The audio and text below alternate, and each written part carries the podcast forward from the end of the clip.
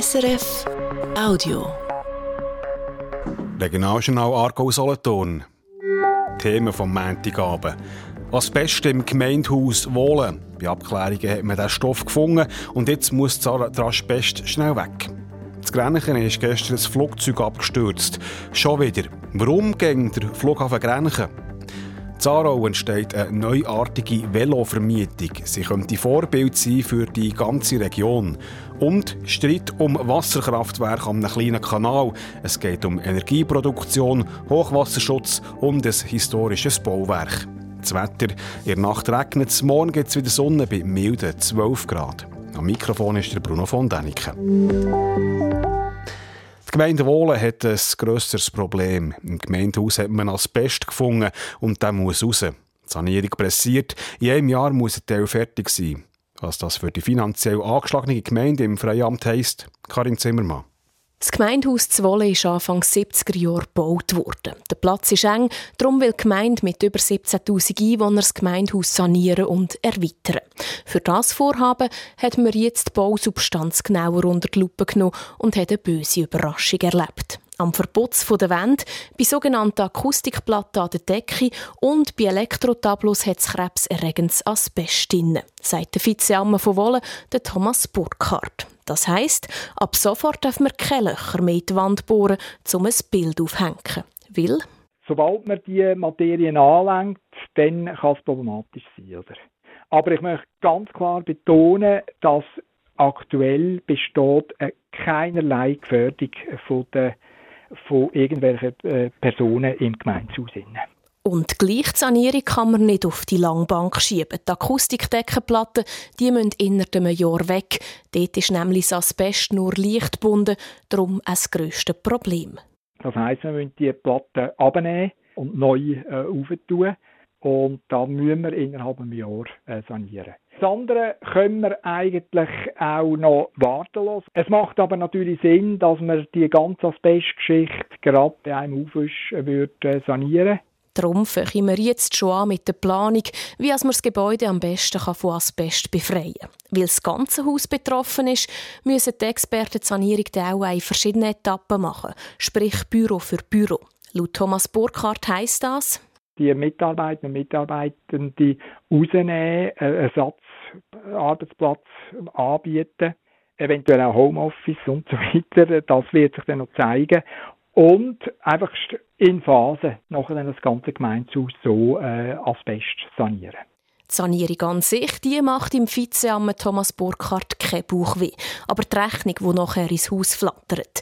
Im Moment wissen wir überhaupt noch nicht, was auf die so oder so finanziell angeschlagene Gemeinde für einen Brocken zukommt. Das ist eine unschöne Geschichte. Also mit dem haben wir jetzt, äh, mit so einem äh, finanziellen Aufwand haben wir nicht gerechnet. Das ist ganz klar der Aspekt der Finanzen, der beschäftigt uns sehr. Ende Januar hat das Wohler Stimmvolk knapp Ja gesagt, um den Steuerfuß um 3 Prozentpunkte auf 116 Prozent zu erhöhen. Trotz höherem Steuersatz rechnet Freiämter Gemeinde heuer mit einem Minus von 1,6 Millionen Franken und da ist das Bestsanierung noch nicht mit eingerechnet. Wenn Asbest nicht mehr gebunden ist, dann kann der Feinstaub über das Schnaufen in die Lungen kommen. Das Risiko für, für verschiedene Krankheiten steigt, zum Beispiel für Tumore. In der Schweiz darf man seit 1990 kein Asbest mehr brauchen für zum Bauen. Das Grenchen ist gestern ein Flugzeug abgestürzt einem Fallschirmclub. Der Pilot ist dabei gestorben. Schon im letzten September ist ein kleines Flugzeug abgestürzt beim Flughafen. Dann sind der Pilot und ein Passagier ums Leben gekommen. Schon wieder ein Flugunfall zu Grenchen. Der Stadtpräsident François Scheidecker sagt dazu. Die Betroffenheit ist natürlich gross. Das ist ja so. Zwei tödliche Flugunfälle innerhalb von einem halben Jahr. Das äh, macht betroffen. Das ist klar. Das macht traurig. Zum Unfall gestern und auch zu dem im September gibt es noch keine genaueren Angaben zur Absturzursache. Die Unfalluntersuchungsstelle vom Bund schaut die beiden Vorfälle an. Zwei Unfälle in kurzer Zeit Warum passieren zu Grenchen wieder so Sachen? Das liegt auf der Hang, sagt, meint der Hans-Jörg Bürgi, Chefredakteur vom Aviatik-Magazin skynews.ch.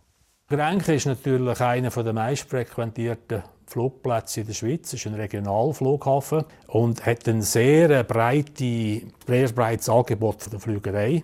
Fast die Hälfte von allen Flugbewegungen sind Schulungsflugbewegungen. Das ist der grösste Schulungsflugplatz in der Schweiz. Dann hat es Business Aviation, es hat IFR, also Instrumentenflugverkehr, es hat Sichtflugverkehr, es hat Segelflüge und es hat Fallschirmspringer. Und das macht natürlich das Ganze sehr komplex, aber auch sehr interessant. Und es läuft viel in Grenken. Und dort, wo viel läuft, passiert halt auch mehr. Zur Absturzursache meint Hans-Jörg Bürgi, dass es ein technisches Problem könnte sein mit dem Flugzeug. Aber eben, das zeigt die erste Untersuchung.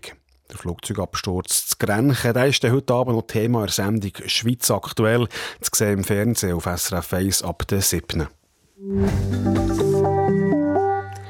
In Aarau kann man künftig Velo ganz einfach mieten per App auf dem Smartphone.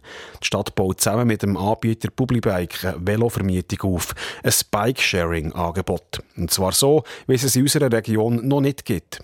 Das könnte sich aber ändern, je nachdem, wie das Projekt zu Aarau läuft. Der Alex Moser berichtet teilen statt besitzen. Die Stadt Aarau probiert im Moment verschiedene Sachen in diesem Bereich aus. In Aarau kann man heute schon Auto- und Lastenvelo teilen. Jetzt gibt es auch im grossen Stil ein Bike-Sharing. 15 Velostationen soll es geben, erklärt Gabriela Brack von der Aarauer Stadtentwicklung. Im Gesamten haben wir jetzt einfach mal sozusagen 130 Velo angefordert und jetzt ist dann die Frage dann an den Gesamtdienstleister, ähm, wie man die am gescheitsten verteilt, dass es dann eben auch aufgeht. Die Idee ist, dass die Velostationen bei Firmen oder grossen Überbauungen sind. Für sie kann es ein Vorteil sein, wenn sie gerade noch eine Velostation vor der Tür können für ihre Bewohnerinnen oder Angestellten anbieten. Die Velostationen sind aber offen für alle. Die Hälfte der Velo sind E-Bikes. Der Trend läuft zum E-Bike. Wir möchten aber das mechanische Velo auch weiterhin anbieten, gerade ähm, weil es auch günstiger ist und wir eigentlich einem breiten Publikum die Nutzung vom Velo möchten zur Verfügung stellen, dass sie für in allen Preisklassen Velos haben. Und wenn man ein bisschen weniger möchte zahlen, muss man vielleicht ein bisschen mehr eigene Energie leisten.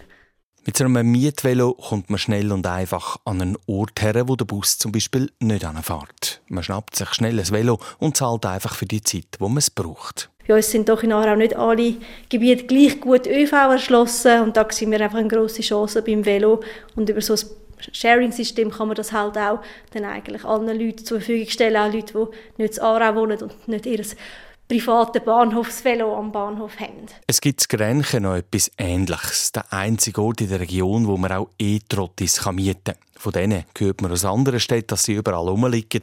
Das kann in Aarau mit dem Velo aber nicht passieren, sagt Gabriela Brack. Man muss das Velo in die Station zurückbringen und wenn man es nicht in die Station stellt, dann rechnet es immer noch ab. Also es geht über das Portemonnaie, der Anreiz, dass man die dort hinstellt, wo sie hingehören. Und da haben ja andere Städte auch bewiesen, dass das mit dem Velo funktioniert. Da gehört man eigentlich nicht, im Gegensatz zum Trottinett gehört man von den Velos da eigentlich nichts Schlechtes. Aber gibt es das nicht schon? Solothurn und anderen touristischen Orten kann man doch auch Velo mieten. Das Bikesharing sei etwas anderes, sagt Christoph Merkli, der sich bei ProVelo mit Bikesharing befasst. Der Unterschied zu einer Velovermietung ist halt bei diesen sogenannten Bikesharing-Angeboten, dass sie eben äh, ein Selbstverleih sind. Also es braucht kein Personal, man muss nicht irgendeinen Schalter und ein Velo in Empfang nehmen und seine Personalien hinterlassen oder einen Vertrag unterschreiben, sondern das läuft alles über die App. Und mit der geht es halt nur Sekunden und man kann zu jeder Tages- und Nachtzeit ein Velo mieten. Der Bund unterstützt solche Bikesharing-Projekte mit Geld, weil er will, dass mehr Leute das Velo brauchen. Ich kann mich individuell mit diesen Verkehrsmitteln bewegen. Ich kann mich vor allem auch dort bewegen, wo es eben keinen öffentlichen Verkehr gibt. Ich kann mich auch zu den Zeiten bewegen, wo der öffentliche Verkehr die Linie vielleicht gar nicht bedient oder nicht bedient. Und insofern ist es eben eine Ergänzung zum öffentlichen Verkehrsmittel und durchaus äh, im Interesse auch von der öffentlichen Hand. Es braucht aber genug Leute, die solche Velo mieten. In ländlichen Gemeinden haben solche Projekte darum nicht einfach. Die anderen Städte im Aargau schauen aber gespannt, wie das Bikesharing-Projekt läuft, sagt Gabriela Brack. Also wir wissen, dass andere Städte das interessiert verfolgen. Der Kanton wird sich höchstwahrscheinlich auch am Netz beteiligen, auch als Pilot. Ähm, das ist im Regierungsrat besprochen worden, weil man das eben eigentlich jetzt so ein bisschen als Pilot für den Aargau sieht, um zu schauen, funktioniert Bikesharing auch in den Aargauer Städten. Gut möglich, dass man gleich auch in anderen Städten kann Velo einfach für kurze Fahrten mieten. Wenn es gut läuft, dann hat Aarau bis 2028 über die ganze Stadt verteilt 25 Stationen mit 200 Velo.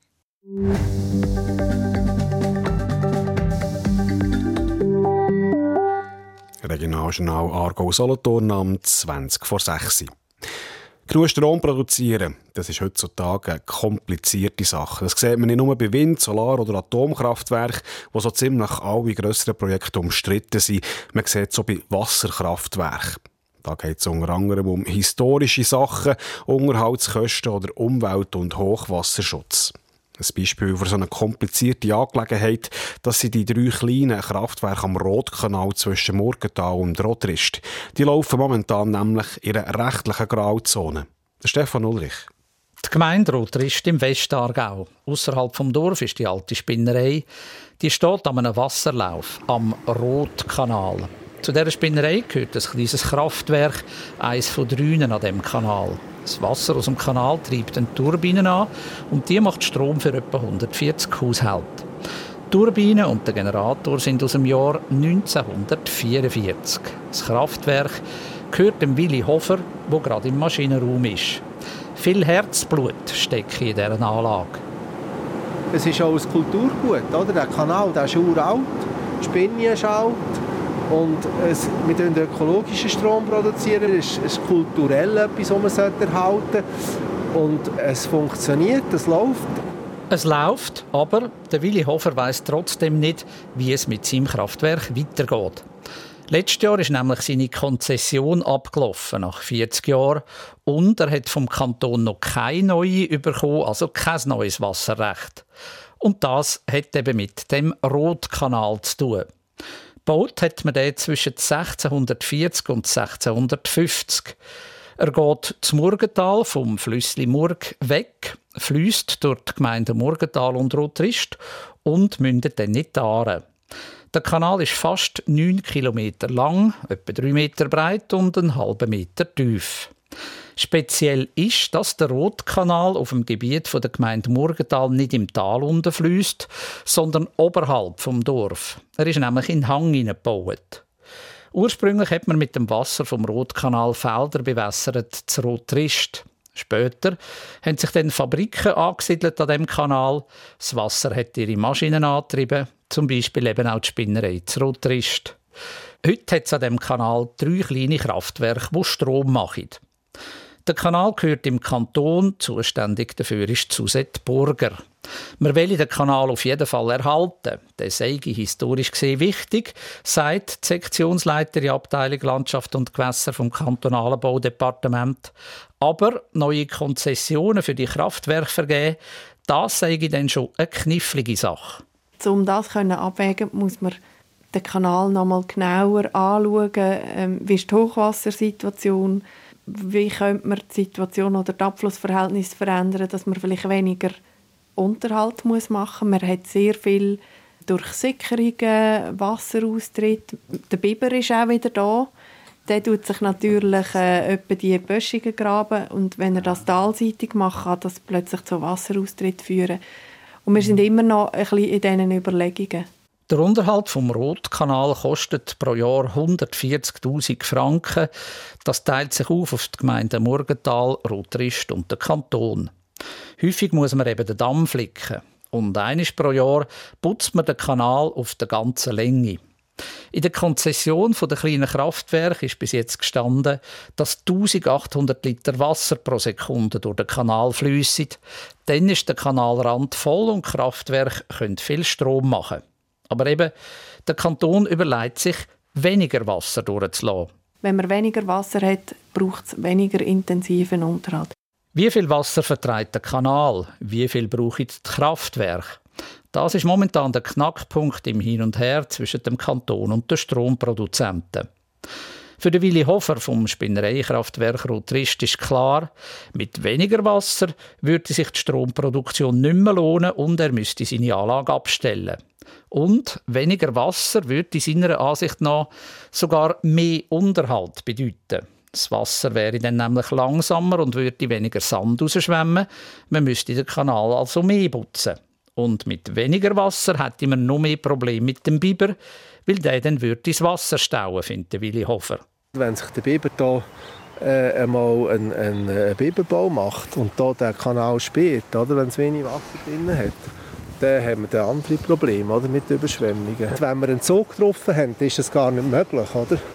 Der Kanton und Kraftwerkbetreiber sind sich also nicht einig über die richtige Wassermenge im Rotkanal. Soll es weniger Wasser sein für weniger Unterhalt oder soll es gleich viel Wasser sein wie bis jetzt zum Strom machen? Und mitreden tut bei dem Ganzen auch noch die Gemeinde Murgenthal, nämlich wegen dem Hochwasserschutz.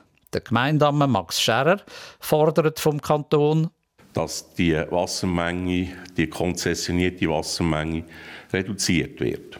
Wir haben die Forderung eingegeben, dass sie halbiert wird. Weil der Rotkanal eben oberhalb vom Dorf durchgeht, hat der Gemeinderat Murgenthal Angst, dass bei starkem Regen viel Wasser den Hang durch bei Kanal kommt und das dann könnte den Damm brechen. In dem Fall wird der Teil vom Dorf überflutet.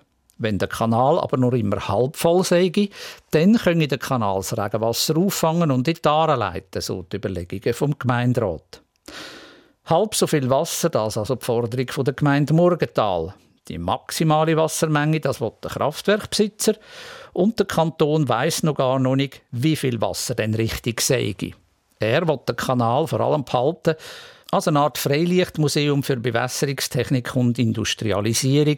Und die Bäume entlang vom Kanal sind aus seiner Sicht ein wichtiges Refugium für Vögel und Insekten. Zu der Stromproduktion sagt Suzette Burger vom Kanton. Der Energieaspekt steht für den Kanton nicht im Vordergrund, weil das, was die drei Kleinwasserkraftwerke für die Energieversorgung beitragen, ist so minimal, dass das für uns im Verhältnis zum Aufwand einfach nicht die erste Priorität hat. Der Kraftwerkbetreiber Willi Hofer sieht das natürlich anders. In Zeiten von Strommangel sei jede Kilowattstunde wichtig, vor allem in der kalten Jahreszeit. Das Wasserkraftwerk das produziert natürlich im Winter viel mehr Strom als im Sommer. Im Sommer müssen wir es teilweise sogar abstellen, wenn wir einfach so wenig Niederschläge haben, dass das nicht mehr läuft. Oder? Wie geht es jetzt weiter? Eigentlich hätten die Kraftwerke eben auf Anfang Jahr eine neue Konzession gebraucht. Aber der Kanton hat nur eine Duldung verfügt. Das heißt, er hat dem Kraftwerk gesagt, sie können einfach einmal weitermachen, und zwar mit den bisherigen 1800 Liter Wasser pro Sekunde. Gegen diese Verfügung hat aber der Gemeinderat von Murgenthal eine Einsprache gemacht. Und jetzt liegt der Ball wieder bei der Susette Burger vom Kanton.